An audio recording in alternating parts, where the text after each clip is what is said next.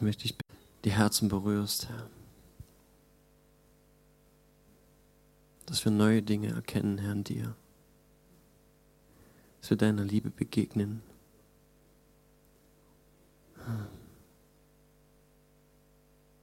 Vater, ich bitte dich um deine Gegenwart hier. Herr Jesus, dass wir dich erkennen immer mehr. Dein Herz erkennen. Deine Leidenschaft und deine Liebe. Danke, Herr.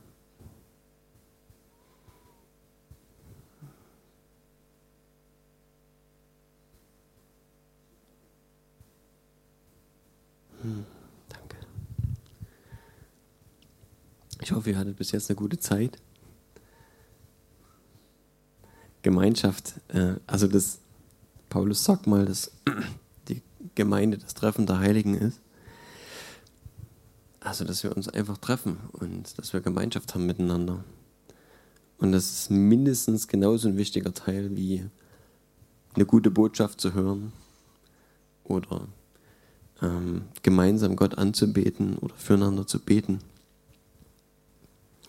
Deswegen ist es wichtig, dass wenn wir uns hier treffen, dass wir nicht unbedingt, ihr merkt das schon, die Uhrzeit ist vorangeschritten, nicht unbedingt gucken, dass wir pünktlich anfangen, pünktlich aufhören und äh, dass jeder Programmpunkt drin ist, den wir vielleicht so gewöhnt sind, der einem Gottesdienst unserer Meinung nach enthalten sein sollte.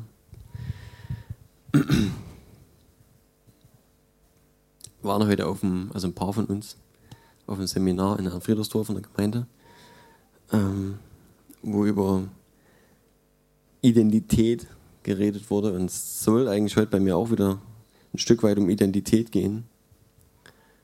Ähm, alles logischerweise dann so ähnlich ein Stück weit auch das, was ich heute gehört habe. Aber ich hatte das auch schon längere Zeit so. Ich glaube, das ist eine wichtige Geschichte, weil bei Identität geht es nicht darum, dass was wir, also um etwas, was wir tun, das ist natürlich ein Teil davon. Aber es geht vornehmlich darum, was wir sind. Und wenn wir etwas sind oder jemand sind, dann tun wir Dinge genau deswegen, genau deswegen, weil wir so und so sind. Und ich glaube, dass das Wichtigste, was das, was Gott am wichtigsten war, bei all dem, was, was er für uns getan hat, dass wir erkennen, wer wir sein sollen, wie er uns sieht, wie er uns jetzt schon sieht, wie er uns schon gesehen hat, als wir Sünder waren und was er in uns sieht, was wir selbst oftmals nicht in uns sehen. Und ich weiß nicht, ob jemand mit den, oder keine Ahnung, wo jeder Einzelne so herkommt, in welchen Gemeinden, Kirchen jeder so gewesen ist schon. Ähm, ich kenne aus äh, so der Pfingstbewegung viel Betonung auf Berufung. Damit ist gemeint, wer bin ich? Ja, bin ich ein Apostel? Bin ich ein Prophet? Bin ich ein, ein Lehrer? Ein Pastor? Also sprich ein Hirte? ähm, oder ein Evangelist. Und, und dann so, das kenne das von mir, dass ich dann, dass man dann so im Fragen ist die ganze Zeit. Was bin ich? So das große Geheimnis. Und dann rennt man zu den Veranstaltungen, wo Propheten kommen, damit man ein Wort bekommt, um zu hören, wer bin ich? Und wenn ich schon ahne, was ich bin, weil ich merke so, okay, gut, prophetische Dinge, da kommt immer mal was. Oder ich bin total wild drauf, Jesus ähm, zu verkündigen, vor allem Leuten, die ihn noch nicht kennen, noch nicht von ihm gehört haben. Dann merke ich schon, okay, gut, da geht es in eine bestimmte Richtung. Aber bin ich das dann wirklich? Weil ich mache es vielleicht noch nicht. Und dann denke ich, okay, ich brauche noch den Startschuss. So, wann bin ich so weit? dass ich endlich auf der Straße darf und auf die Leute losgelassen werde. Oder ja, manchmal gibt es so, so Dinge, wo man irgendwie denkt, das fehlt noch und das braucht es noch und, mm, und man zweifelt, weil vielleicht dieses oder jenes im Leben noch nicht so richtig klappt. Ich habe meine Wut nicht unter Kontrolle vielleicht. Menschen reizen mich. und ich gehe sofort hoch, dann denke ich, nee. Also so wie ich bin, kann Gott mich vielleicht noch nicht gebrauchen. Es dauert noch. Irgendwie muss, muss alles super sein erst. Und wenn ich dann halbwegs perfekt bin, so, dann kann ich endlich in den Dienst. Der Dienst. Und das sind oftmals so, so Dinge in unseren Köpfen drin, die wir vielleicht mal irgendwo gehört haben. Und wir stehen uns selbst im Weg. Und mir soll es ein Stück weit darum gehen, um diesen Teil von Identität. Identität ist ein Riesenthema. Jeder weiß das, denke ich. Und ich will mal ein Stück was vorlesen, was Jesus sagt. Und das Witzige ist, Jesus hat nie konkret solche Predigtthemen ausgepackt und gesagt, so heute Leute geht es um Identität. Und das wird ein Zehn-Punkte-Plan und dieses und jenes äh, ist da enthalten und dann machen wir Jüngerschaftsschule und Leiterschaftsschule und so weiter. Das hat Jesus nicht gemacht. Jesus hat einfach geredet, er hat geteilt, er hat das mitgeteilt, was, was gerade dran war. Er hat zu denen so geredet und zu anderen wieder anders, je nachdem, was gerade wichtig war für die jeweilige Zielgruppe. Und das Schöne ist, wir können einen Großteil davon nachlesen. Okay, nee, Großteil weiß ich nicht. Ich weiß nicht, wie, wie viel das ist, was hier aufgeschrieben steht. Ob das 20 Prozent ist von dem, was Jesus geredet hat, oder ob das 50 oder 70 oder 80 sind, keine Ahnung. Wir lesen mal ähm, in der Bibel, dass ähm, einer der Evangelisten, also sprich die, die das Evangelium oder eines der Evangelien aufgeschrieben haben, ähm, sagt, wenn man alles in Bücher schreiben wollte, was Jesus getan hat, dann würde es nicht reichen. also wir schaffen das nicht. Okay? Von daher keine Ahnung, wie viel jetzt hier wirklich drin steht, aber es genügt erstmal. Es genügt insoweit, dass wir immer noch, immer noch genug zu tun haben, um das alles A zu erfassen und B umzusetzen. Und Jesus hat gesagt, ähm, dass wir dieselben Voraussetzungen haben und dass wir dieselben Werke tun sollen, wie er getan hat. Und dass wir größere Werke tun sollen, als er getan hat. Er ist schon soweit. So, Jesus stand. Wir haben, wir sehen, denke ich, auch meistens unsere Defizite. Also mir selbst fällt es schwer. Vielleicht erkennen wir auch nicht immer das, was dabei rauskommt am Ende, wenn wir mit jemandem reden oder, mit, oder für jemanden beten. Aber ähm, natürlich sehen wir unsere Fehler, sehen wir unsere Unzulänglichkeiten, wo es noch nicht reicht und äh, wo wir wissen, okay, wenn Jesus unser Vorbild ist, was er ist, dann ist noch viel Luft nach oben. Jedenfalls, was mich anbelangt. Ja, ich kann das also sehr gut erkennen. Ähm, und trotzdem ist doch hier die Frage, wenn Jesus das als, als Maß hinstellt und sagt, ihr werdet dieselben Dinge tun oder noch mehr, heißt das, dass ich insgesamt so sein soll wie er oder wenigstens sollte es nach außen so aussehen. Oder reicht es, dass ich einmal etwas tue, was er getan hat? Dann habe ich ja auch getan, was er getan hat. Wo setze ich meinen Anspruch und wo ist der Maßstab und wo nehme ich ihn her? Und das ist, glaube ich, auch so ein wichtiger Punkt halt, wenn es um das Thema Identität geht. Woher nehme ich meinen Anspruch? Ist es das, was die Welt denkt, wie Christen sein sollten? Ist es das, was der Pfarrer gesagt hat, der mir in, in, meiner, in meinen jungen Jahren in der Christenlehre vielleicht äh, gesagt hat, wie Christentum aussieht? Ist es das Maß oder ist es der Pastor aus der Gemeinde, in der ich zuletzt gewesen bin, ich habe ja die Auswahl. Ich kann mir auch die Gemeinde nach der Lehre raussuchen. Da gefällt es mir vielleicht besser. Wird mehr Liebe gepredigt, gefällt mir vielleicht besser. Anderen gefällt es wieder besser, wenn, wenn mehr Strafe dabei ist. Und wir haben die freie Wahl. Wo besorgen wir uns unsere Informationen her? Am Ende müsst ihr euch entscheiden, ob das, was ich heute gesagt habe, für euch relevant ist oder nicht. Und ich glaube, die beste Quelle ist die Bibel, ganz klar. Und der Heilige Geist. Im Einklang mit ihm, nur im Einklang mit ihm, können wir wirklich verstehen, können wir wirklich erkennen, bekommen wir Offenbarung über das, was hier effektiv auch gemeint ist. Und, und es ist wichtig. Die Pharisäer und Schriftgelehrten sind mal zu Jesus gekommen und haben ihm eine Frage gestellt. Ich denke, hauptsächlich waren es Fangfragen, so richtig wissen wollten sie sowieso nicht, was Jesus dazu zu sagen hat. Sonst hätten sie es am Ende umgesetzt. Ähm, und Jesus sagt zu ihnen, ihr irrt, weil ihr weder die Schrift noch die Kraft Gottes kennt. Und es sind zwei wichtige Aspekte, wenn wir unsere Quelle wählen. Wir brauchen die Schrift und wir brauchen die Kraft Gottes. Wir müssen beides kennenlernen in unserem Leben. Wir müssen ihn persönlich kennenlernen, den Autor der Schrift, und wir müssen uns mit der Schrift auseinandersetzen. Das ist A und O, wenn wir, wenn wir Quellen brauchen. Und wenn wir wissen wollen, wer wir wirklich sind, dann brauchen wir die richtige Quelle. Wenn wir wissen wollen, wer bin ich. Und wir sind so aufgewachsen, dass uns immer gesagt wird, wer wir sind und was wir sind, wie gut wir sind. Das wird uns nun mal so in die Wiege gelegt als Menschen. Wir wachsen auf. Unsere Eltern sagen, ob wir niedlich sind, wenn wir klein sind, ob wir lieb sind oder böse. Wir kommen in die Schule. In der Schule hören wir, ob wir gut sind oder schlecht sind, ob wir dem Anspruch genügen, ob unsere Leistung reicht.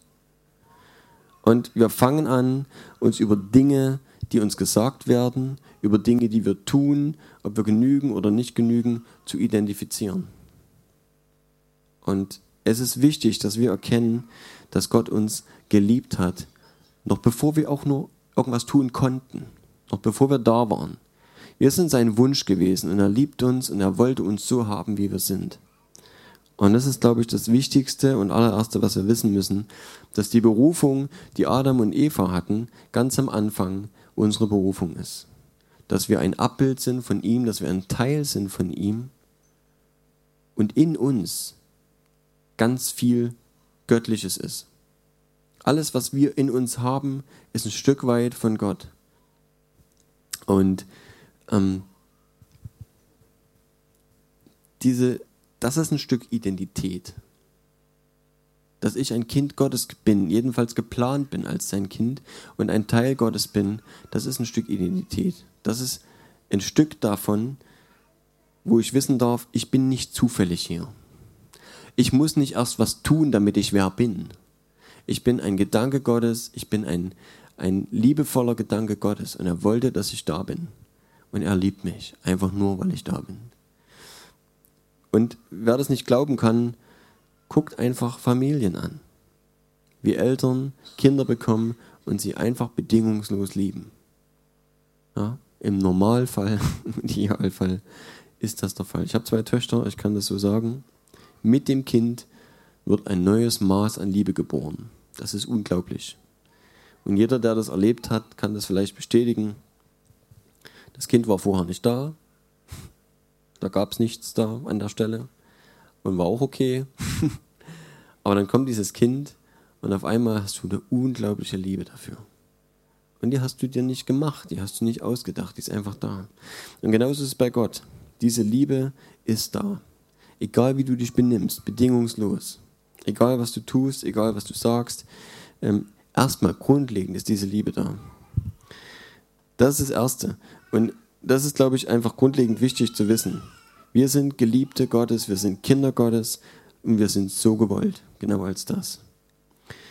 Ähm, kommen wir mal zurück zu dem Thema Berufung. Ähm, jetzt sind wir in dieser Leistungsgesellschaft aufgewachsen und wir glauben schon, wir müssen was tun. Ich denke, die meisten Christen denken das. Ich müsste dann schon gut sein, so im Großen und Ganzen. Ich müsste lieb sein, müsste vielleicht den einen oder anderen mal von Jesus erzählt haben und so weiter. Die Frage ist immer, wo kommt diese Info her? Und ich will vielleicht einfach mal ein Stück das ansprechen, das Thema, ähm, wann bin ich wer? Wann bin ich soweit? Und was brauche ich alles noch, um endlich dorthin zu kommen. Und ich glaube, dass wir als Gemeinde, ähm, wir leben ein Stück Familie so, dass, dass wir nicht erst, und das hoffe ich jedenfalls, dass das auch alle so denken, dass wir nicht erst jemanden auf den Podest heben müssen, bevor derjenige irgendwas tun kann, bevor er irgendwie autorisiert ist, mit anderen Leuten entsprechend über göttliche Dinge, über geistliche Dinge zu reden oder für jemanden beten kann oder, oder, oder. Ich glaube, und das tun wir hier als Gemeinde und wir praktizieren das und ich hoffe, dass das wächst, dass jeder dem anderen der Nächste ist und dass jeder dem anderen Bruder sein kann, Schwester sein kann und dass wir das, was wir von Gott bekommen haben, einfach weitergeben können. Und wenn du ein Problem hast, wo du sagst, ich muss mal mit jemandem reden, dann such dir jemanden, den du gut findest, der dir sympathisch ist und rede mit ihm. Lern ihn kennen. Und wenn es funktioniert und ihr, und ihr funkt auf einer Wellenlänge, dann ist das ein super Gebetspartner. Oder wo du sagst, jemand, den, das, was der macht und wie der lebt, wie sein Leben aussieht, das finde ich ein super Vorbild, häng dich ran. Ich glaube, dass Jüngerschaft ähm, und Mentoring und, und, und, ähm, dass das ein natürlicher Prozess ist und dass das geboren wird, so wie in der Familie entsteht. Ja? Es wächst einfach zusammen und man sagt ja so, Arbeitskollegen und Familie kann man sich nicht raussuchen. Die kriegt man vorgesetzt. Und deine Freunde kannst du dir schon raussuchen. Aber ich glaube, dass, dass da, wo die Liebe Gottes ist, dass da auch sämtliche Barrieren abgebaut werden können. Und dass wir eine Familie leben können, die sich wirklich lieb hat. Ganz ehrlich von Herzen. Und dass da nichts zwischen uns steht. Wir müssen nicht in allem einer Meinung sein. Das ist wohl wahr. Aber lieb haben dürfen wir uns trotzdem. Und das auch lieb haben, dass ich den anderen stehen lassen kann und sagen kann, okay, wenn du da anderer Meinung bist, ist okay. Ist auch ein Stück davon. Schön. Ähm, ich bin auch jemand, der gerne recht hat. Aber äh, ich habe gemerkt, dass es viel wichtiger ist, den anderen lieb zu haben. Paulus sagt es mal, dass die Erkenntnis aufbläht. Ja, bläst sich auf, aber die Liebe baut auf. Und es ist wichtig, dass wir das wissen, dass wir das verinnerlichen, dass ich dem anderen nicht unbedingt immer alles ranknallen muss, was ich denke, besser zu wissen, sondern dass ich ihn einfach lieb haben kann. Okay, ich schweife ab. Also, Identität. Oder vielmehr sollte es heute darum gehen, Salz und Licht. Und das ist vielleicht für mich so das Einfachste, um das einfach runterzubrechen, was wir vielleicht oder manche von uns oder ich mal geglaubt haben, was wir an Berufung bekommen haben und wie wir damit umgehen müssen. Ja, also ich habe in meiner, in meiner Laufbahn, das ist schon wieder so ein Leistungsding, in, meiner, in meinem Leben das, äh, schon das ein oder andere prophetische Wort bekommen. Und ganz ehrlich, ähm, manches wusste ich und habe gedacht, ja okay, hast du schon mehrmals gehört. Äh, pff, ja, Manches vielleicht so, dass du sagst, ja, ist relativ allgemein, das reißt mich nicht vom Hocker. Und manches, obwohl es vielleicht für andere allgemein klingen würde, das trifft dich und schmeißt dich um. Und ich habe vorhin erst wieder sowas bekommen, äh, wo, ja, ja, gut, wenn, wenn Gott kommt, wenn sein Heiliger Geist kommt, dann, bei mir ist das des Öfteren so, dann heule ich Rotz und Wasser. Und ich liebe das. Das klingt vielleicht paradox, aber ich liebe das weil, weil, ich, weil das wirklich so tief geht, in, in wirklich den Kern trifft und ähm, weil Gott halt mit Dingen so dann arbeitet. Ich weiß, okay, der Heilige Geist arbeitet. Ich weiß nicht, warum ich heule. Äh, keine Ahnung. Aber ich weiß, Gott arbeitet an mir und es sind Dinge, die mich einfach so tief treffen und bewegen und das tut was mit mir. Und äh, ha, das war mal wieder so ein Ding. Und dann hörst du was und denkst, okay, gut, Hammer-Sachen. In Zukunft, dieses und jenes wird also noch passieren. Ist klar, irgendwas passiert immer. Und, und was machst du dann damit? Ja, wenn du, weiß nicht, ich habe schon Worte auch von anderen gehört, ähm, Evangelist und du wirst zu Tausenden von Leuten reden und so weiter. Also was nicht bei mir. Und was machst du mit solchen Dingen? Was machst du, wenn dir jemand sagt, das und das wird in deinem Leben passieren? Oder umgekehrt, was machst du damit, wenn jemand sagt, du bist noch nicht so weit? Du kannst, machst du dich davon abhängig? Und wie wirkt sich das auf dein jetziges Handeln aus? Und ich glaube, und darum soll es mir gehen, du bist, was du bist. Und du wirst dich sicherlich verändern. Du wirst dazulernen in deinem Leben.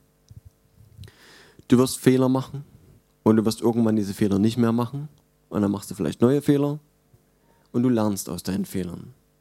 Ich habe mal gehört, jemand gesagt hat, es gibt keine Fehler, es gibt nur Entwicklungsstufen. Sicher gibt es Fehler, aber wir dürfen daraus lernen. Und die Frage ist wirklich, wo bin ich mit Gott in der Beziehung an der Stelle? Ja. Und das setze ich jetzt mal voraus bei dem, was ich jetzt sage. Das, was wir tun, tun wir nicht aus uns.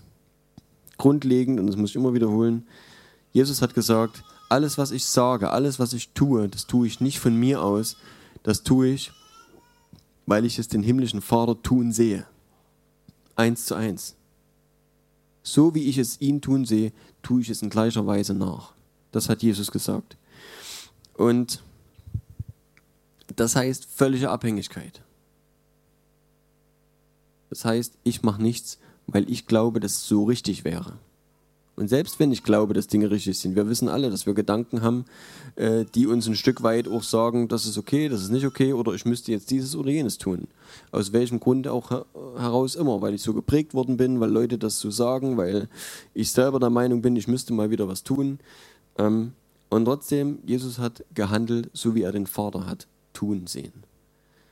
Und das ist eine Voraussetzung, die sehr, die sehr wichtig ist, wenn wir über das reden jetzt, was jetzt kommt. Weil ich glaube, du, du lernst am meisten beim Gehen.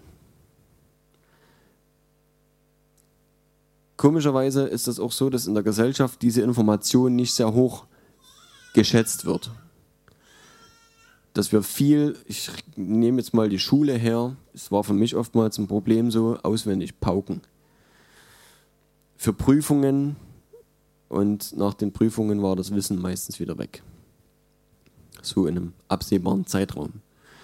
Und das kann einem jeder Gymnasiast bestätigen. Ich habe das Gymnasium nicht gemacht, ich äh, bin Realschule gegangen, aber ich weiß, dass wer das Wissen danach nicht anwenden konnte, egal auf welcher Schule er war, egal welchen Grad, das meistens irgendwo wieder versickert ist. Ja, weil du es nicht brauchst. Und trotzdem wird unheimlich viel Wert darauf gelegt, Dinge auswendig zu lernen, die du am Ende nicht anwendest. Wozu?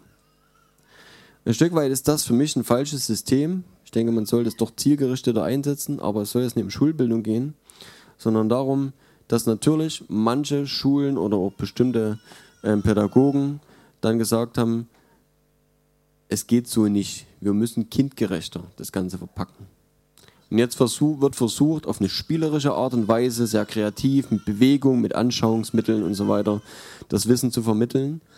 Und äh, das zielt darauf ab, auf, den, auf die Art zu lernen, die völlig natürlich ist. Wer von, wer von euch, die Kinder haben, konnte seinem Kind das Krabbeln beibringen? Und das noch zu einem gewünschten Zeitpunkt vielleicht. Oder das Sprechen. Wir können darauf einwirken. Wir können vorsprechen, wir können vorkrabbeln, wenn wir das wollen. Und die Kinder nehmen sich vielleicht ein Beispiel. Bei mir funktioniert es momentan nicht so gut. Wer unsere kleine Tochter kennt, der weiß, dass sie überhaupt keinen Bock hat zu krabbeln. Sie macht das anders. Und ähm, wir, wir können das nicht. Dinge, die natürlich sind, Dinge, die natürliches Wachstum haben, Dinge, die eine natürliche Entwicklung erfordern, die können wir nicht beeinflussen. Und das ist einfach so, weil es diesen natürlichen Prozess gibt und weil nicht jeder wieder andere ist. Wir sind keine Roboter, sondern jeder lernt individuell. Und ich glaube, dass das ein wichtiger Aspekt auch unserer Identität ist, dass wir lebendige Wesen sind und dass wir individuell lernen. Und Jesus bringt so viele Beispiele, wo er Dinge vergleicht, die natürlich sind mit dem Geistlichen. Saat und Ernte zum Beispiel. Ja. Wie, ist da, wie ist das Feld, der Acker oder was auch immer, wo immer der Samen hinfällt, wie ist das bestellt? Steinig zum Beispiel oder Dornen ja, oder harter Weg. Und, und Jesus schließt auf geistliche Dinge. Und es ist so oft so, dass wir diesen, dieses Beispiel sehen. Und Jesus sagt selber zu den, zu den Menschen, ihr versteht die Natur zu deuten, ihr versteht den Himmel zu deuten und wisst, ob es morgen ein guter Tag oder ein schlechter Tag wird. Ähm, aber die geistlichen Dinge könnt ihr nicht nachvollziehen. Und es ist sehr simpel, es ist genau so, weil Gott beides geschaffen hat. Ja, wir lesen, am Anfang schuf Gott die Himmel und die Erde. Gott hat die Sphären zusammengeschaffen. Gott hat die himmlische Sphäre geschaffen und die irdische Sphäre. Und Gott hat beides zusammengebracht in uns. Wir sind göttlicher Abstammung, aber irdischen Wesens. Und wir sind irgendwie beides. Und Gott hat die Prinzipien, die, die bei ihm nun mal funktionieren, von Wachstum, von Saat und Ernte, die sind, wie sie sind. Das, was wir hier auf der Erde sehen können, ist für uns ein, eine Krücke, ein Hilfsmittel, wo wir sehen können, wie auch geistliche Dinge funktionieren. Sehr oft. Natürlich kann Gott Dinge überspringen, übernatürlich kann Gott ähm, besondere Dinge schaffen, mal Dünger reinschmeißen, dann wächst was schneller. Aber im Großen und Ganzen ist es ähnlich. Und deswegen glaube ich, einen großen Bogen gemacht, ähm, dass diese Berufung, die wir haben, die steckt in uns. Du bist, was du bist. Und Gott hat das in dich reingelegt und du darfst anfangen darin zu gehen, sobald du weißt, dass du ein Kind Gottes bist. Sobald du weißt, dass er etwas in dich reingelegt hat, was besonders ist. Und ganz ehrlich, ich glaube, dass niemand anderes das, was du ganz besonders gut kannst, genauso gut kann wie du. Glaube ich nicht. Und mag sein, dass bei so und so viel, wie wo sind wir jetzt, noch, noch bei ein paar was über sieben Milliarden Menschen auf der Erde, ähm, ich glaube, dass, dass Gott trotzdem so viel Vielfalt hat, dass du immer noch was Besonderes bist. Und dass du nicht sagst, okay, bei der Masse an Leuten, da gibt es mindestens drei oder vier oder vielleicht auch 100 oder 20.000, keine Ahnung wie viel, die genauso sind wie ich. Mit denen kannst du es dann auch machen. Dann, wenn ich jetzt nicht sofort am Platz bin, äh, dann macht es halt jemand anders. Ich glaube, wir sind so individuell von Gott gemacht, und er wünscht sich so sehr, weil wir sind nicht nur individuell von ihm geschaffen, ähm, dass wir Dinge tun, die er will, sondern wir sind auch noch so individuell geschaffen, dass wir einen freien Willen haben. Dass wir uns entwickeln dürfen, dass wir wachsen dürfen, dass wir mit ihm in Kooperation arbeiten dürfen. Äh, und das betrifft auch die Arbeit mit dem Heiligen Geist zusammen. Er hat den Plan, aber er braucht unsere Zustimmung. Und er will mit uns zusammen kooperieren. Und dann kommen solche Sätze zustande, wie zum Beispiel ähm, eine Apostelgeschichte, wo, was Apostelgeschichte?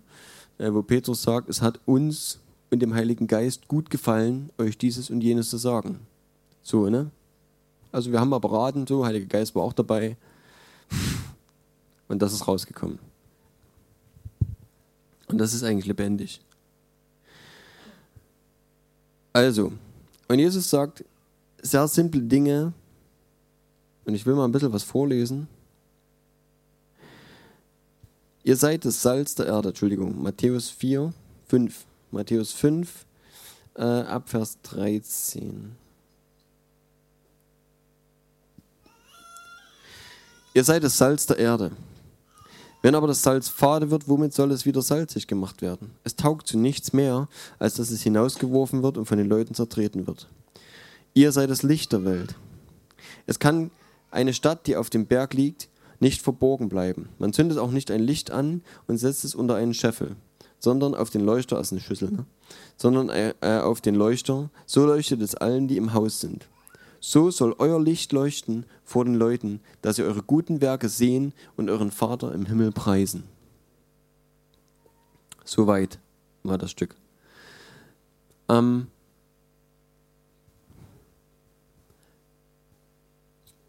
Ein simples Verständnis steckt dahinter. Salz ist Salz. Jeder von uns weiß, wie es funktioniert. Aber du kannst Salz nicht salzen. Jesus sagt, wenn das Salz keine Kraft hat, ich, was willst du damit machen? Ja? Du kannst es nicht irgendwie verändern. Salz ist unveränderbar. Salz ist in seiner Wirkung, wie es ist. Es ist, was es ist. Und wenn du es irgendwo reingibst, dann tut es was damit. Mit dem Essen zum Beispiel. Ja. Es wirkt, es arbeitet, es macht's, es bringt Geschmack raus, also hervor. Ja. Und es hat eine starke Wirkung. Ich glaube, am Essen ist wohl nichts wichtiger als das Salz. Und, und das Licht ist genau dasselbe. Ich habe mal jemanden gehört, der einen Vortrag gehalten hat. Ich weiß nicht mehr genau, wo es her ist. Jedenfalls, es gibt keine messbare Größe von Dunkelheit. Aber von Licht. Dunkelheit ist das, was entsteht, wenn kein Licht da ist. Dunkelheit ist lediglich die Abwesenheit von Licht. Und sobald du ein bisschen Licht in die Dunkelheit gibst, tut es was. Es wirkt. Es ist präsent. Und egal wie groß das Licht ist, es wird immer irgendeine Wirkung in der Dunkelheit haben. Na, dort können wir zum Beispiel messen, wie viel Licht auch ähm, eine, eine Lichtquelle abgibt. Aber das Interessante dabei ist halt, die Dunkelheit ist dunkel. Wenn kein Licht da ist, ist schwarz. Dann siehst du nichts. Aber ein bisschen Licht, ein bisschen Dämmerlicht reicht schon. Wenn Vorhänge zugezogen sind und es irgendwo ein Spalt, das reicht. Ja. Ein bisschen Licht genügt, um die Dunkelheit zu verändern und um, Sicht, um Dinge sichtbar werden zu lassen. Und ich glaube, dass Jesus hier diese beiden irdischen, diese natürlichen Dinge nimmt, damit wir ein Bild davon haben. Ja. Und so wie er sagt, das Salz, es tut, was es tut. Wenn's, es, es ist salzig, kann es nicht salziger machen, es ist salzig und es wird auf jeden Fall seine Wirkung tun, solange es salzig ist. Und das Licht, was wir sind, wenn es sichtbar ist, wenn es nicht verborgen ist, wenn wir es nicht zurückhalten, wenn es einfach da ist, dann wird es seine Wirkung tun. Die Stadt, die auf dem Berg ist, die kann niemand verstecken. Ist halt einfach sichtbar. Ja. Und sie sind wirklich simple Beispiele. Aber das, was dahinter steckt, das ist das, was im Vers 16 steht. So soll euer Licht leuchten vor den Leuten, dass sie eure guten Werke sehen und euren Vater im Himmel preisen. Und es ist für mich, wir finden viele Stellen, aber für mich ist das die einfachste oder die das am einfachsten ähm, widerspiegelt.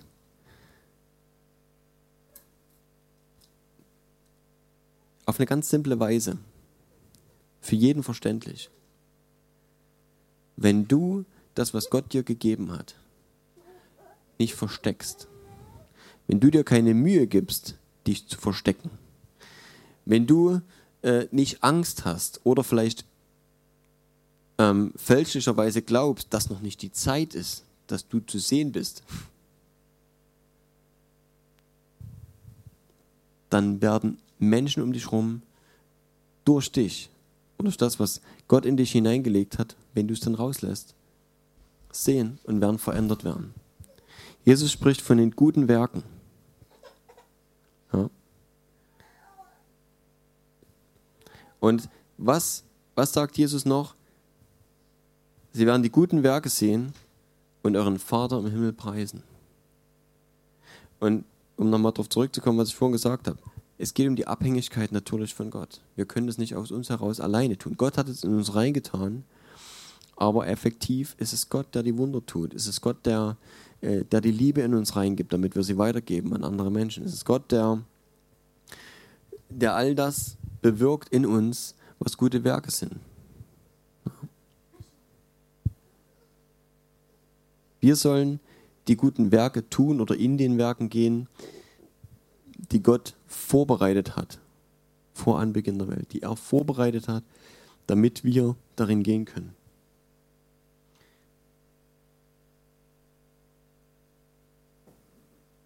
Wie funktioniert das? Das ist jetzt vielleicht auch die Frage, ne? Wir wollen es ja mal noch praktisch werden lassen. Wie sieht es aus? Salz und Licht ist ja ein Bild. Ich leuchte nicht wirklich von alleine und ähm, ich, kosten will mich hoffentlich auch niemand. Wie wird das wirklich Bild, also aus dem Bild, das, was wirklich dahinter steckt? Die Werke. Ja, was sind die Werke? Und wir können natürlich jetzt anfangen mit Berufungen. Das ist vielleicht auch die Gefahr, wenn wir anfangen, wir gucken die Dienstgaben an. Ähm, und sehen, okay, Apostel, Propheten und so weiter. Ich hatte es schon mal aufgezählt, fünf Stück. Ähm, weiß ich noch nicht. Ist noch nicht so klar hervorgetreten. Ja, vielleicht auch in Gemeinden so im Großen und Ganzen. Da gibt es ja schon Leute, die das machen. Ist ja, der Pastor ist ja schon da. Also ich bin nicht der Pastor, weil der steht vorne. Stimmt das? Gibt es in der Gemeinde nur einen Pastor? Sprich einen Hirten? Das stimmt doch gar nicht. Natürlich kann ich Hirte sein. Es geht hier nicht um den Pastor, ja als Amt. Ja? Ich kann Apostel sein, ohne dass ich an der Stelle einen großen Dienst habe mit Auftritt im Internet und äh, mit Veranstaltungen hier und da. Ich kann sehr wohl auch Lehrer sein, ohne dass ich irgendwo eingesetzt bin in ein Amt. Ja. Und genauso der Evangelist und der Prophet. Ich muss nicht erst von irgendwem ordiniert sein, nachdem ich auf der Bibelschule war und nachdem ich eine Empfehlung gekriegt habe und dann irgendwo eine Anstellung in der Gemeinde und so weiter. Dann bin ich nicht erst das. Ich bin das einfach so. Wenn Gott das in dein Leben gelegt hat, dann bist du einer von diesen fünfen. Oder ein Mischmasch aus ein, zwei, keine also zwei, drei, wie auch immer. Ja. Du bist irgendwas davon. Gott hat in dich irgendwas hineingelegt. Und wenn du es liebst, Menschen zusammenzubringen und zu knuddeln und, und zu fragen, wie geht's dir und, und dich zu sorgen um Menschen, dann weißt du, was du bist. Ja, dann hast du ein Hirtenherz. Und dann lebst du das, ob du das willst oder nicht. Und dann wird es dir immer wehtun, wenn es anderen Leuten schlecht geht oder wenn es irgendwo in deiner Gemeinschaft hakelt und Leute miteinander nicht können. Das, was willst du dagegen machen? Weil Gott das in dich reingelegt hat, ist das ein Teil von dir. Und und genauso sieht es mit allen anderen Gaben aus. Wenn du permanent Eindrücke hast und, äh, ähm, und Bilder siehst und Worte hast für Leute und siehst, oh, da sieht so und so aus und da so. Du kannst in das Leben von anderen Leuten reingucken und, und Gott legt dir auf das Herz, wie er Menschen sieht und was er in dem Leben von anderen Menschen tun will. Tja, dann kannst du natürlich versuchen, ähm, ähm, ein Hirte zu werden oder, oder vielleicht äh, als Evangelist auf die Straße zu gehen, aber vielleicht ist dort an der Stelle dein Einsatz als Prophet irgendwie doch anders. Du bist, was du bist. Und ich glaube schon, dass wir ein Stück weit uns natürlich dort auch entwickeln. Also es ist ein Stück weit, ein ganzes Stück. Na, das, was ich vorhin gesagt habe, dieser Wachstum, da findet ja statt. Wir haben das in uns reingelegt bekommen und wir gehen darin, aber grundlegend sind Dinge in euch veranlagt. Und dann sind es erstmal nur die Dienstgaben. Und dann kommen die Geistesgaben, von denen wir lesen. Und dort ähm, lesen wir ähm, verschiedene Wundertaten und, und Heilungen und so weiter. Ne? Alles das, was durch den Heiligen Geist gewirkt wird. Und dann lesen wir noch die Früchte des Geistes. Was kommt durch den Heiligen Geist noch in unser Leben? Und das sind Charaktereigenschaften. Positive Charaktereigenschaften. Geduld, Sanftmut, Demut, und noch einige mehr. Ähm, ich lese jetzt nicht konkret vor. Die Frage ist, hänge ich mich, knüpfe ich mich jetzt eng an solche Stellen ran oder, oder gehe ich einfach nochmal zurück zu dem, was Jesus gesagt hat? Letztlich ist das, was Paulus in den Briefen ja aufzählt, einfach nur eine Aufzählung von Dingen, die da sind. Wenn das Paulus nicht gemacht hätte, gäbe es die Geistesgaben trotzdem. Dann gibt es die Dienstgaben. Ja, und dann gibt es die Früchte des Geistes. Es ist nicht wichtig, in dem Fall, wie Paulus das genannt hat und ob es genau neune oder sieben oder fünf sind. Sondern es ist wichtig, dass das natürlich ist und dass Gott das in uns reingelegt hat und dass wir einfach darin wachsen dürfen, in guten Dingen. Und ich will halt mal ein paar andere Stellen bemühen, extra deswegen, wo das sehr simpel erklärt ist. Und zwar hier. Springen wir mal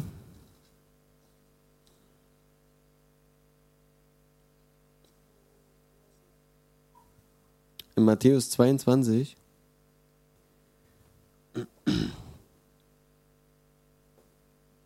Vers 40. Okay. Nee, wir machen vorher, vorher, vorher, vorher. Ab 34 geht's los, wenn wir die ganze Geschichte haben. Als nun die Pharisäer hörten, dass er den Sadduzäern den Mund gestopft hatte, versammelten sie sich. Und einer von ihnen, ein Gesetzeslehrer, stellte ihm eine Frage, um ihn zu versuchen. Na, ja, haben wir es wieder. Also, das, sie wollten nicht unbedingt immer was wissen, das war einfach nur mal so ein Test. Aber dann auch was weiß. Ähm, und sprach: Meister, ist, ist das größte, äh, was, Entschuldigung, welches ist das größte Gebot im Gesetz? Und Jesus sprach zu ihm: Du sollst den Herrn, deinen Gott, lieben, mit deinem ganzen Herzen, mit deiner ganzen Seele. Entschuldigung, wo bin ich? Genau. Und mit deinem ganzen Denken. Das ist das erste und größte Gebot. Und das zweite ist ihm vergleichbar. Du sollst deinen Nächsten lieben wie dich selbst. An diesen zwei Geboten hängen das ganze Gesetz und die Propheten. Das ganze Gesetz und die Propheten in zwei Geboten. Und ich muss noch mal schauen, wo es stand. Achso, ach, ne, ich meine. Ähm, das finde ich nicht gleich. Es, es gibt noch eine andere Stelle, wo Jesus sagt, dass er nicht gekommen ist. Ah, genau, nee, das war direkt danach. Und zwar, als wir vorhin beim Matthäus 5 waren. Matthäus 5, Vers 17 steht, ihr sollt nicht meinen, dass ich gekommen bin, äh, um das Gesetz oder die Propheten aufzulösen. Ich bin gekommen, um äh, ich bin nicht gekommen, um aufzulösen, sondern um zu erfüllen. Denn ich sage euch, bis Himmel und Erde vergangen sind, wird nicht ein Buchstabe noch ein einziges Strichlein vom Gesetz vergehen, bis alles geschehen ist. Gesetz und Propheten. Und hier kommt wieder das mit dem Gesetz und die Propheten. Ähm, Kapitel 22. Und dort sagt er, in diesen beiden Geboten erfüllt sich, oder an diesen beiden Geboten hängen das Gesetz und die Propheten.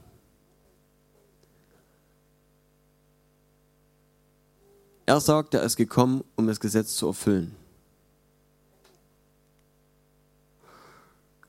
Jetzt weiß ich nicht, die Stelle irgendwo steht noch mal was, wo wir das erfüllen. Oder es ist eine, ist eine Übersetzungsfrage, wo steht, dass wir mit diesen Geboten ähm, das Gesetz und die Propheten erfüllen. Ich bin mir aber nicht ganz sicher. Im Endeffekt ist es relativ leicht zu erklären. Wenn wir das tun, was hier steht, dass wir Gott lieben von ganzem Herzen, mit unserem Denken, mit unseren Gefühlen, ja, mit all unserer Kraft, mit all unseren Werken, mit all dem, was wir sind und was uns ausmacht, dann erfüllen wir das erste Gebot. Und wenn wir das auch noch mit unserem Nächsten machen, mit unserem Gegenüber, dann gibt es nichts mehr, was du tun kannst. Denn den Rest, sagt Jesus hier an der anderen Stelle in Matthäus 5, hat er erfüllt. Und diese Kooperation wieder aus dem Teil, den Jesus erfüllt hat, wo er das Lamm geworden ist und für die Schuld Buße getan hat, wo er den Opferteil des Gesetzes erfüllt hat und alle anderen Gesetzmäßigkeiten, die auferlegt worden sind, den Menschen, damit das überhaupt möglich war, dass Gott persönlich kommen konnte und unter dem Volk Israel leben konnte. Das hat Jesus erfüllt. Und als zweites kommt noch der Teil, den wir erfüllen müssen, den gab es auch im Alten Testament schon. Und Jesus sagt, aber eigentlich reicht es damit. Du wirst nicht Ehe brechen. Du wirst nicht neidisch sein. Du wirst nicht äh, jemanden anderen berauben. Ähm, du wirst niemanden anderen umbringen, wenn du ihn liebst. Das geht nicht. Ja. Das ist sehr simpel. Und das ist eigentlich das Einfachste erstmal. Das heißt, eigentlich hängt alles nur noch an einem Wort. Liebe. In der wahren Liebe. In der Liebe, mit der Gott uns zuerst geliebt hat. Mit, in der Liebe, äh, die Gott in uns ausgegossen hat, durch seinen Heiligen Geist. Und das ist ein wichtiger Punkt. Durch seinen Heiligen Geist. In dieser Liebe ist alles enthalten. Und wenn wir uns füllen lassen, und deswegen liebe ich das so, wenn Gott kommt und ich heule. wenn Gott kommt und uns berührt und uns füllt mit dieser Liebe und wir andere Menschen sehen und sie lieben können einfach so, dann sind wir in der Lage, das zu tun, was hier steht. Dann erst. Von uns aus können wir das nicht tun. Und das verlangt Jesus auch überhaupt nicht. Ja? Und der Vater wusste das. Wenn wir in der Lage gewesen wären, das von uns aus zu tun, dann hätte er nichts ändern müssen. Dann hätte Jesus nicht kommen müssen und sterben. Dann hätten die Leute damals im Alten Testament das Gesetz halten können. Das haben sie aber nicht. Niemand. Ja. Niemand und niemand konnte auch durch das Gesetz, selbst wenn er es gehalten hätte, gerecht werden. Aber es ist unmöglich gewesen. Ich weiß nicht, wer hat es gesagt? Petrus? Ich weiß nicht mehr genau. In irgendeinem Brief oder in der Apostelgeschichte, wo es darum ging, ich denke, das ist der Teil, den, den Heidenchristen Dinge aufzuerlegen, wo es auch um Beschneidung geht. Das war noch. Jedenfalls haben sie gesagt, das, was wir schon nicht halten können, was unsere Väter schon nicht halten konnten, unsere Vorväter, das Gesetz, das können wir niemandem auferlegen. Es geht nicht, es funktioniert auch nicht. Ja, wir schaffen das nicht. Und deswegen, diese beiden Dinge aber, sagt Jesus, daran hängt alles. Daran hängt alles. Und wenn wir das tun und den Rest sehen und annehmen, auch und erkennen, was, was Jesus getan hat, dann haben wir es eigentlich schon rund. Die Frage ist bloß, naja, wie lebe ich das oder wie sieht denn das aus? Und das Schöne ist, ich will euch ein paar Sachen vorlesen. Salz und Licht werden wir sein, wenn wir das sind. Ähm, Jesus hat gesagt, daran wird euch die Welt erkennen, dass ihr Liebe untereinander habt. Wieder, sehr einfach. Wenn wir uns untereinander lieben, dann wird die Welt das sehen. Und es wird ein Unterschied sein. Es wird den Unterschied machen. Leute werden erkennen, das, was, was du hast, das, was ihr habt, untereinander, das kenne ich nicht. Das habe ich noch nie irgendwo erlebt. Wie Leute sich so behandeln. Und wenn wir ehrlich sind und einfach mal auch mit einem nüchternen Auge in die Welt gucken, werden wir feststellen, ja, jeder denkt nur an sich.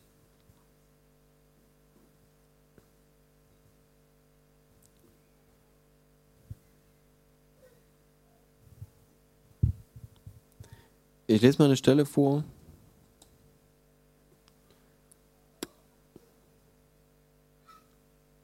Jesaja.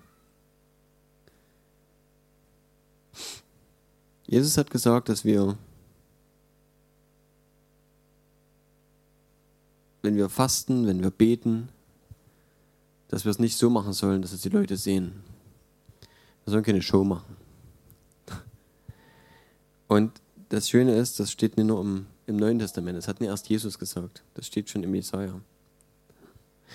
Im Jesaja 58 steht,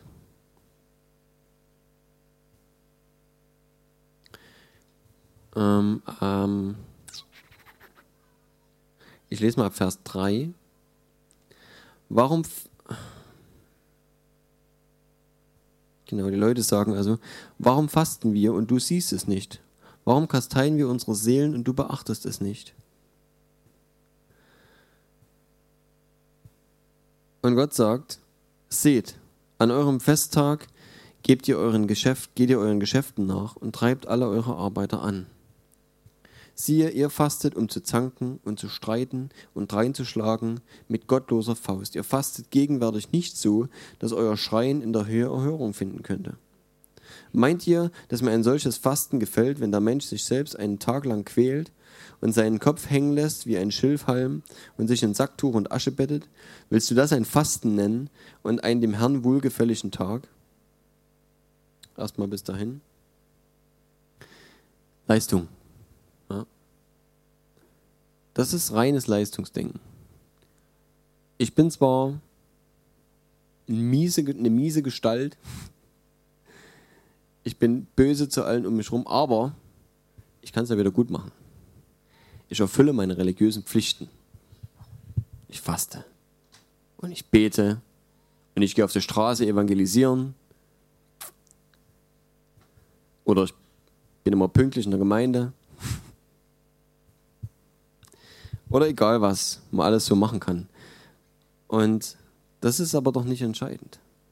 Gott hat gesagt, und das sagt auch Jesus nochmal, ähm, zu den Leuten, habt ihr je gelesen oder geht hin und lernt und versteht, was es heißt, ich will keine Schlachtopfer, ich will Barmherzigkeit.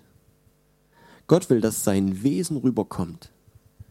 Wenn es in der Apostel, äh, in der Apostelgeschichte, wenn es im, im, ähm, in dem Gebet, was Jesus mal anspricht, das Vater unser, heißt, dass sein Name geheiligt werden soll, dann hat es was damit zu tun, dass sein Name, also auch das, die Identität Gottes, als das erscheinen soll in der Welt und rüberkommen soll, dass die Leute ihn für heilig und, und würdig halten, gepriesen zu werden, als der, der er ist. Als Gott, der liebevoll ist und der die Menschheit liebt, der seinen Sohn gegeben hat, weil er die Menschheit geliebt hat, noch als sie in Sünde war. Deswegen, er will, dass sein Name geheiligt wird. Und er will Barmherzigkeit, weil er barmherzig ist. Er will, dass wir ein Abbild sind von ihm. Er will, dass wir widerspiegeln, wie er ist. Und wenn Jesus sagt, ihr sollt das Salz sein, ihr sollt das Licht sein, dann meint er, seid ihr das Licht Gottes. Seid ihr der Teil, der momentan in der Welt einfach fehlt. Und erhält die Dunkelheit dieser Welt einfach, indem ihr repräsentiert, wer der himmlische Vater ist. Wie tun wir das? Nicht, indem wir irgendwelche religiösen Pflichten erfüllen. Das nützt niemandem was. Ja. Ob wir fasten in dem Sinne, dass Leute das sehen, dass wir Hunger haben und dass wir uns dann schön an den Tisch setzen mit griesgrämischer Miene und sagen, nee, ich faste, kann heute nicht mehr essen. Oder, oder was weiß ich was, irgendwas machen halt oder uns auf der Straße sehen lassen bei diesem und jenem oder, oder zuerst hier schreien, wenn es darum geht, ähm, irgendwelche Dienste zu erfüllen, damit ja alle sehen, dass ich auch was tue. Es geht nicht darum, äh, in irgendeiner Form äußerlich präsent zu sein, sondern es geht darum, was, wer bist du? Ist die Identität, die du hast, wirklich die eines Kindes Gottes? Und ist es das, was Gott in dich reingelegt hat, dass es einfach sichtbar ist, sehr einfach sichtbar, dass du einfach da, wo du bist, gerade Salz bist, da, wo du bist, gerade Licht bist. Und das kannst du überall sein. Da musst du nicht warten, bis Gott, äh, bis Gott sagt, so, heute ist der Tag, wo du auf deiner Arbeit endlich deinen Arbeitskollegen von mir erzählen darfst. Das wird nie passieren. Nie. Heute ist der Tag, wo ich dich ordiniere, für Kranke zu beten und ihnen die Hände aufzulegen. Nein. Jesus hat das schon lange gemacht. Jesus hat gesagt, geht hin, in alle Welt. Verkündigt das Evangelium jeder Kreatur. Heil die Kranken. Treibt böse Geister aus. Tut das, was ich getan habe. Was ihr von mir gesehen habt. Tut es. Und nochmal, um es wieder zu bringen, es geht nicht ohne Gott. Die Abhängigkeit von Gott ist natürlich wichtig, ne? ohne den Heiligen Geist. Jesus sagt ähm, am Anfang der Apostelgeschichte, verlasst die Stadt nicht, bis nicht die Kraft aus der Höhe gekommen ist. Wir brauchen die Kraft. Wir brauchen den Heiligen Geist. Ohne ihn ist die Kraft nicht da. Definitiv. Wir brauchen die Abhängigkeit. Er muss mit uns reden. Wir müssen hören, was er wie tun will. Ich glaube persönlich, dass es bei Jesus nie die Frage war, ähm, wenn jemand gekommen ist und gesagt hat, ich will gesund werden, dass er gesagt hat, warte, ich frage erst mal. Bin mir nicht sicher. Kann sein, du gehst krank wieder. Die Frage, war, war, äh, wie, war, ist eine andere Sache. Aber das Ob war, glaube ich, bei Jesus nie eine Frage. Wenn jemand kam und gesagt hat, wenn du willst, dann kannst du mich reinmachen, hat Jesus gesagt, ich will. Ich will. Ich will. Mein himmlischer Vater will. Keine Frage, ich will. Und die Frage ist nur, wie? Und da hat Jesus verschiedene Methoden gehabt. Und die kamen nicht von ihm. Die Ideen waren Gottes Ideen, des Vaters. Und da ist Gott kreativ. Keine Ahnung warum. Macht mehr Spaß, weiß es nicht. Wir brauchen diese Abhängigkeit. Manchmal, ist eine Theorie von mir, ähm, manchmal braucht es die Kreativität für den anderen. Manchmal braucht es etwas Bestimmtes zu tun für den anderen, weil sein Glaube nötig ist. Und er muss einfach zeigen, ja, okay, ich mache das jetzt einfach. Wenn du sagst, das wird so, dann mache ich das. Jesus, also das, das Paradebeispiel, wo beides drin ist, ja, Jesus rührt einen Schmand an aus Spucke und Dreck, schmiert es dem Blinden in die Augen und sagt, und jetzt gehst du noch mal ein paar Meter und gehst zu dem Teich von Siloa und wäschst dich. Wäschst du den Dreck, den ich da gerade reingeschmiert habe, wieder raus. Und das ist beides drin. Jesus macht was, was nicht funktioniert, offensichtlich, vorerst jedenfalls. Und, und sagt dann so zu dem Blinden wohlgemerkt, jetzt geh zu dem Teich von Siloa. Ich weiß nicht, wie weit das war, aber er konnte seinen Weg nicht sehen. Zu dem Zeitpunkt noch nicht. Aber er tut's. Und er geht und er wäscht sich die Augen aus und er sieht wieder. Und vielleicht so viel, wir verstehen nicht, warum Gott Dinge so und so tut, aber es gibt einen Grund. Und dort ist beides dabei. Es ist ein kreatives Ding, was er tut und, und der Blinde tut auch noch was dazu. Und er geht im Glauben, dass Jesus, dass das, was Jesus sagt, auch passiert. Und er geht und wäscht sich die Augen aus und er wird wieder sehend. Und so, wo war ich? Wo komme ich her? habe ich denn vorher gesagt? Ich habe den Faden verloren. Abhängigkeit. Also Jesus hat also alles, was er getan hat, in totaler Abhängigkeit getan. Wie gesagt, das Warum ist meine Überzeugung, ist nie die Frage, äh, das Wie, äh, das Warum sage ich, das, das Ob. Ja? Ob Jesus gute Dinge tut, das war nie die Frage. Heilung war immer drin. Und äh, alles andere, was Gott uns Gutes tun will, das ist immer drin. Aber die Frage ist immer bloß der Weg. Wie kommt es bei uns an? Aber das ist ein anderes Thema. Ähm, und das ist das Wesen Gottes. Das ist sein Wesen. Er liebt es, gut zu sein. Er liebt es, unser lieber Vater zu sein. Er liebt es, Gutes zu tun. Weil er hat im Überfluss und er will es geben. Er will, dass es uns gut geht. Grundlegend. Ja. Und jetzt sagt er, was ist das mit dem Fasten? Jesus sagt das auch mit dem Fasten. Ja, und auch mit dem Beten. Jesus hat gesagt, mal abgesehen davon, dass wir nicht viele Worte quatschen sollen, äh, weil Gott eh schon weiß, was wir brauchen, hat er auch gesagt, wenn du betest, wenn es darum geht, dass man das sehen könnte und wie auch immer, geh in dein Kämmerchen, versteck dich. Denn der Vater, der das in das Verborgene sieht, wird es dir in der Öffentlichkeit wiedergeben, belohnen. Aber wir sollen nicht selbst für uns irgendwas tun, damit wir besser dastehen. Okay? Gut, zurück zu dem Punkt, ähm, dass, wir, dass wir nicht erst den Einsatzbefehl brauchen, wir haben alles bekommen. Und wir haben den Einsatzbefehl auch schon lange bekommen. Wir haben die Fähigkeit oder die, die Ausrüstung bekommen mit dem Heiligen Geist, dass wir das umsetzen dürfen, können auch, ja. Und das ist ein Lernprozess, einfach mit dem Heiligen Geist zu gehen, den Heiligen Geist kennenzulernen, besser kennenzulernen, besser hören zu lernen. Ja, wir brauchen auch da irgendwo die Sensibilität, ihn hören zu können, uns Liebe schenken zu lassen für unsere, für unsere Mitmenschen. Auch das ist wichtig. Ja, wenn es dir scheißegal ist, was deine, was deine Leute um dich rum machen, abgesehen davon, dass du dann schon mal das zweite Gebot nicht erfüllst, was Jesus gesagt hat, ähm, dann wird es dich auch nicht interessieren, wie es denen geht und dann wirst du auch nicht unbedingt für die Leute beten wollen.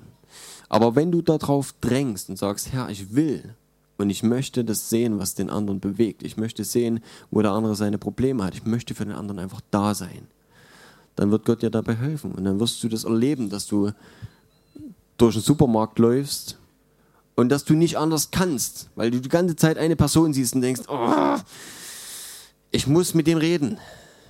Was auch immer, ich muss für den beten, ich muss irgendwas hat's mit dem. Weil Gott da ist, weil der Heilige Geist in dir lebt und weil er das will, weil er den anderen erreichen will, durch dich. Und jetzt lese ich nochmal das Ding vor, was im Jesaja steht. Ähm, er sagt, meint ihr, dass mir ein solches Fasten gefällt, wenn der Mensch sich selbst einen Tag lang quält und seinen Kopf hängen lässt und, und, und. Ab Vers 6. Ist das nicht ein Fasten? Und interessanterweise, der Inhalt, der jetzt kommt, der hat eigentlich mit dem typischen Fasten eben nichts essen, nichts zu tun. Und trotzdem sagt Gott, das ist das, was ich will, anstatt Fasten. Ja, das ist das Fasten für mich. Ist nicht das ein Fasten, an dem ich gefallen habe, dass ihr, ungerechte Fesseln losmacht, dass ihr die Knoten des Joches löst, dass ihr die Unterdrückten freilasst, dass ihr jegliches Joch zerbrecht. Ihr sollt für Freiheit sorgen, sagt er hier. Überall, wo du die Möglichkeit hast, jemanden freizusetzen, tu es. Wenn du jemanden finanziell entlasten kannst, tu es. Wenn du jemandem eine Wahrheit sagen kannst, ihm sagen kannst, hey, du bist nicht so schlecht, wie alle sagen, du bist spitze, du bist geliebt von Gott, dann tu es. Setz Leute frei, egal wie. Sei einfach, was Gott in dich reingelegt hat und lass es raus. Besteht es nicht darin, Vers 7, dass du dem Hungrigen dein Brot brichst, dass du arme Verfolgte in dein Haus führst, dass wenn du einen Entblößten siehst, dass du ihn bekleidest und dass du dich deinem eigenen Fleisch nicht entziehst. Und das Schönste dabei ist, was jetzt als nächstes noch kommt, wir tun das nicht, wir werden nichts verlieren dabei. Wenn wir Gottes Willen tun, werden wir nichts verlieren. Denn er sagt, ab Vers 8, dann wird dein Licht hervorbrechen wie die Morgenröte und deine Heilung wird rasche Fortschritte machen. Deine Gerechtigkeit wird vor dir hergehen und die Herrlichkeit des Herrn wird deine Nachhut sein. Dann wirst du rufen und der Herr wird antworten. Du wirst schreien und er wird sagen, hier bin ich wenn du das Joch aus deiner Mitte wegtust, wenn du das höhnische Fingerzeigen, das unheilvolle Reden äh, ja, wegtust, wenn du dem Hungrigen dein Herz darreichst und die verschmachtende Seele sättigst, dann wird dein Licht in der Finsternis aufgehen und dein Dunkel wird sein wie der Mittag. So, hier mache ich aber trotzdem Schluss. Es geht noch weiter. ich will nicht zu lange reden. Gott hat so viel da reingelegt. Und er hat einen Segen da drauf gelegt und gesagt, wenn du das tust, dann werde ich dich noch füttern dafür. Und du wirst reich werden, du wirst gesund sein. Du wirst gute Dinge ernten daraus. Jesus hat mal gesagt, ähm, als er mit der Frau am Brunnen redet und seine, seine Jünger kommen und sich wundern und dann noch sagen, was denn jetzt mit Essen? Eigentlich sind sie essen gegangen und gar kein Hunger mehr, Jesus, jetzt so so plötzlich. Wir hätten da jetzt doch was geholt. Und Jesus sagt, ich habe eine Speise, die kennt ihr überhaupt nicht. Ich wäre satt davon, wenn ich den Willen meines Vaters tue. Wenn ich tue, was er tun will durch mich. Und es sättigt mich. Und ich bin überzeugt davon, dass es nichts glücklich, also ja, dieses Sattsein betrifft eben nicht nur unseren Magen der hat genug. Also sowieso, in unserer Gesellschaft, es reicht. Aber dieses Sattsein betrifft noch mehr. Es geht um unsere Seele. Es geht um unser Herz. Es geht darum, dass Gott da, wo wir üblicherweise ein Loch haben, da, wo wir üblicherweise versuchen, das irgendwie zu stopfen mit irgendwelchen Dingen, äh, äh mit materiellen Dingen oder mit irgendwelchen Unternehmungen, wo man wieder ein tolles Erlebnis hat oder so, dass er das füllt. Und du kannst nirgendwo glücklicher sein, als da, wo Gott dich haben will. Das hat Gott mir mal gesagt, wenn es um deine, um, um, um darum geht, dass du dir Sorgen machst, dass du vielleicht zu kurz kommst, wenn du sagst, Herr, wenn ich in deinen Dienst gehe, da gebe ich ja was auf. So, dann kann ich vielleicht doch nicht da wohnen, wo ich gerne wohnen würde, weil es ist eigentlich schön dort. Habe ich mir rausgesucht, die Gegend.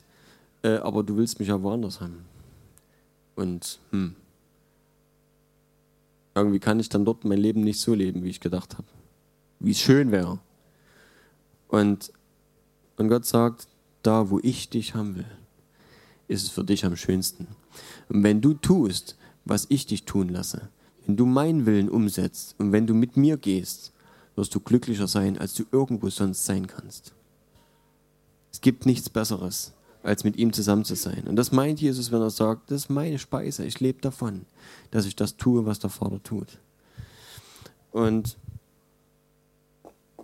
ha, hier machen wir weiter. Es ist einfach schön ich wünsche mir und uns, dass wir das mehr erleben, dass wir einfach tippeltappel das tun, was Jesus gesagt hat, dass wir einfach da reingehen und dass wir nicht warten auf irgendwie die große Ansage und auf den großen Gong, wo mit Trompeten und Posaunen äh, Gott dir sagt, heute ist der Tag, wo du endlich in deinen Dienst darfst und wo deine Berufung greifbar wird. Nee. Wir sollen einfach das nehmen, was wir haben. Wir sollen treu sein mit all dem, was du hast, mit den kleinen Dingen und Gott wird dazugeben und dazugeben und dazugeben. Und du wirst mehr erleben, als du dir vorstellen kannst, wenn du in den kleinen Dingen gehst. Du wirst merken, wie dich das satt macht. Du wirst merken, alles das, was dort steht. wie es dir gut geht. Ja. Immer gut, gut geht.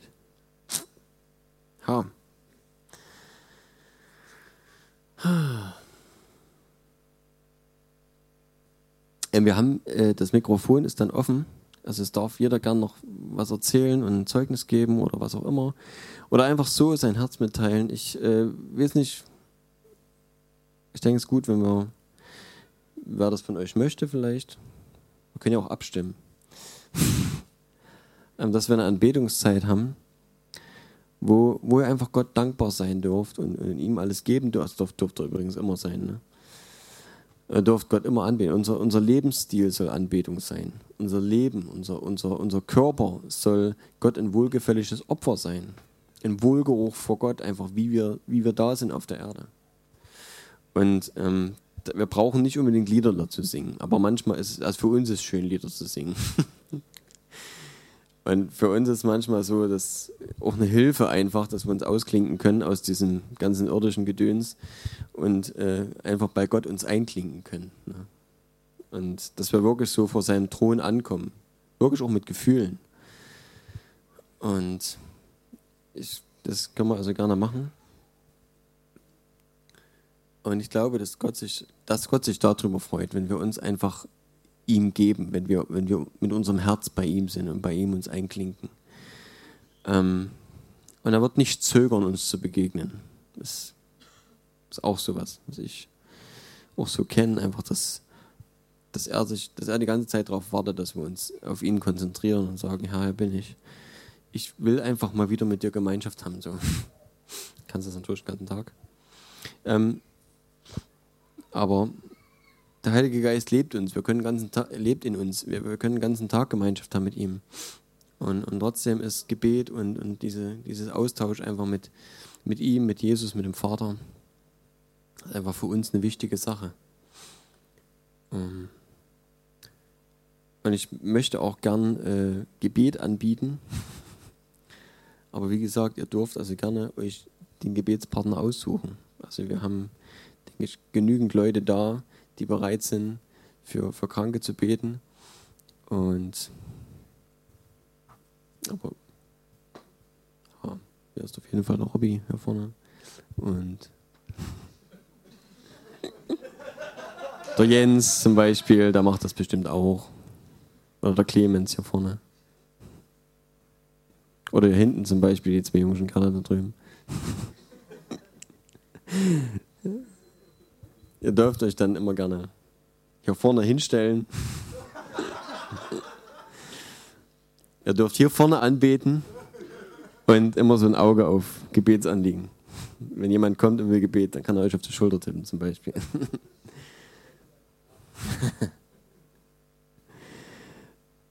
ich glaube, dass oder jeder von euch, die hierher gekommen sind, kennt vielleicht schon jemand, mit dem man reden kann. Betet einfach untereinander, füreinander. Wir haben alle denselben Auftrag bekommen. Und wir haben alle denselben Heiligen Geist bekommen. Ich hoffe.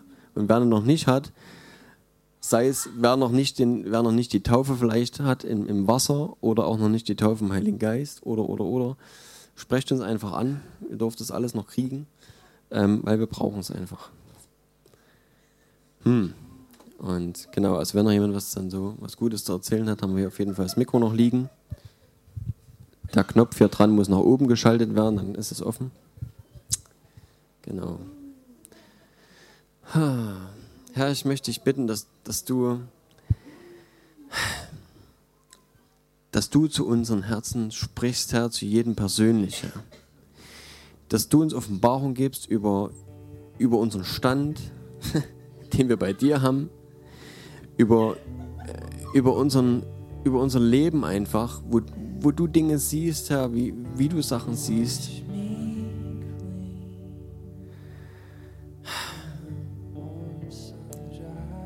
Herr, wir, wir können einfach nur staunen, wenn wir, wenn wir erleben dürfen, wie gut du bist, Herr. Und das ist dein dringlichstes Anliegen und dein innerster Wunsch ist, dass jeder dich kennenlernt, Herr. Und dass jeder erfährt, dass du barmherzig bist und gütig bist. Dass du gut bist, Vater. Vater, wir kommen vor dich im Namen deines Sohnes Jesus, Herr. Wir danken dir für alles, was du getan hast und tun musstest, Herr, damit der Weg frei ist, Herr. Für alles, was du gegeben hast. Jesus, dafür, dass du dein Leben gegeben hast, Herr, wollen wir dir danken und dich anbeten und dich ehren. König der Könige. Herr Jesus, wir wollen dich anbeten. Wir wollen dich verherrlichen, Herr. Und mehr als nur mit Liedern, Herr, wir wollen, dass in unserem Leben sichtbar wird, wer der König ist. Wir wollen ein Zeugnis sein für dich und da, wo wir sind, Herr, wollen wir dich reflektieren, Herr. Wollen wir, dass Menschen erkennen, dass du anders bist, weil wir anders sind. Wir wollen, dass Menschen dich erkennen in uns, Herr. Und Vater, ich möchte dich bitten, dass du deinen Geist ausgießt, Herr. Herr, auf jeden, der Bedarf hat, Herr. Und wir brauchen einfach immer mehr, immer mehr von dir. Wir brauchen mehr deinen Geist in uns, Herr. Herr, danke, dass du uns, dass du uns diese Taufe gegeben hast, dass du uns getauft hast mit deinem Geist, überschüttet hast mit deinem Heiligen Geist, erfüllt hast mit deinem Heiligen Geist. Und dass du uns mit Feuer übergießt, Herr, und uns ausfüllst mit dem Feuer, dass du wegbrennst, Herr, was da nicht hingehört, was dir nicht dient, was nicht deine Ehre hervorbringt, Herr. Herr, ich danke dir dafür, dass du Veränderung bringst, dass du transformierst, dass du unsere Herzen neu machst, Herr. Dass du unseren Geist erneuerst, Herr. Und dass unsere Seele, Herr, geheilt wird bei dir. Dass wir all das loslassen dürfen. Dass wir gesund werden, Herr. Da, wo Verletzungen sind, dass du sie rausheilst, Herr. Und dass du uns einfach lieb hast und dass du kommst mit deiner Umarmung, dass du uns knuddelst, Herr. Und dass du wieder gut machst was schiefgegangen ist. Hm. Danke, Herr. Du bist perfekt. Du bist gut, Herr. Mehr von dir, Vater. Heiliger Geist, mach, was du willst, Heiliger Geist. Tu, was du möchtest, Heiliger Geist. Ah. Vater, erfüll den Raum, Herr, mit deiner Gegenwart. Danke, dass du mitten unter uns bist, Jesus.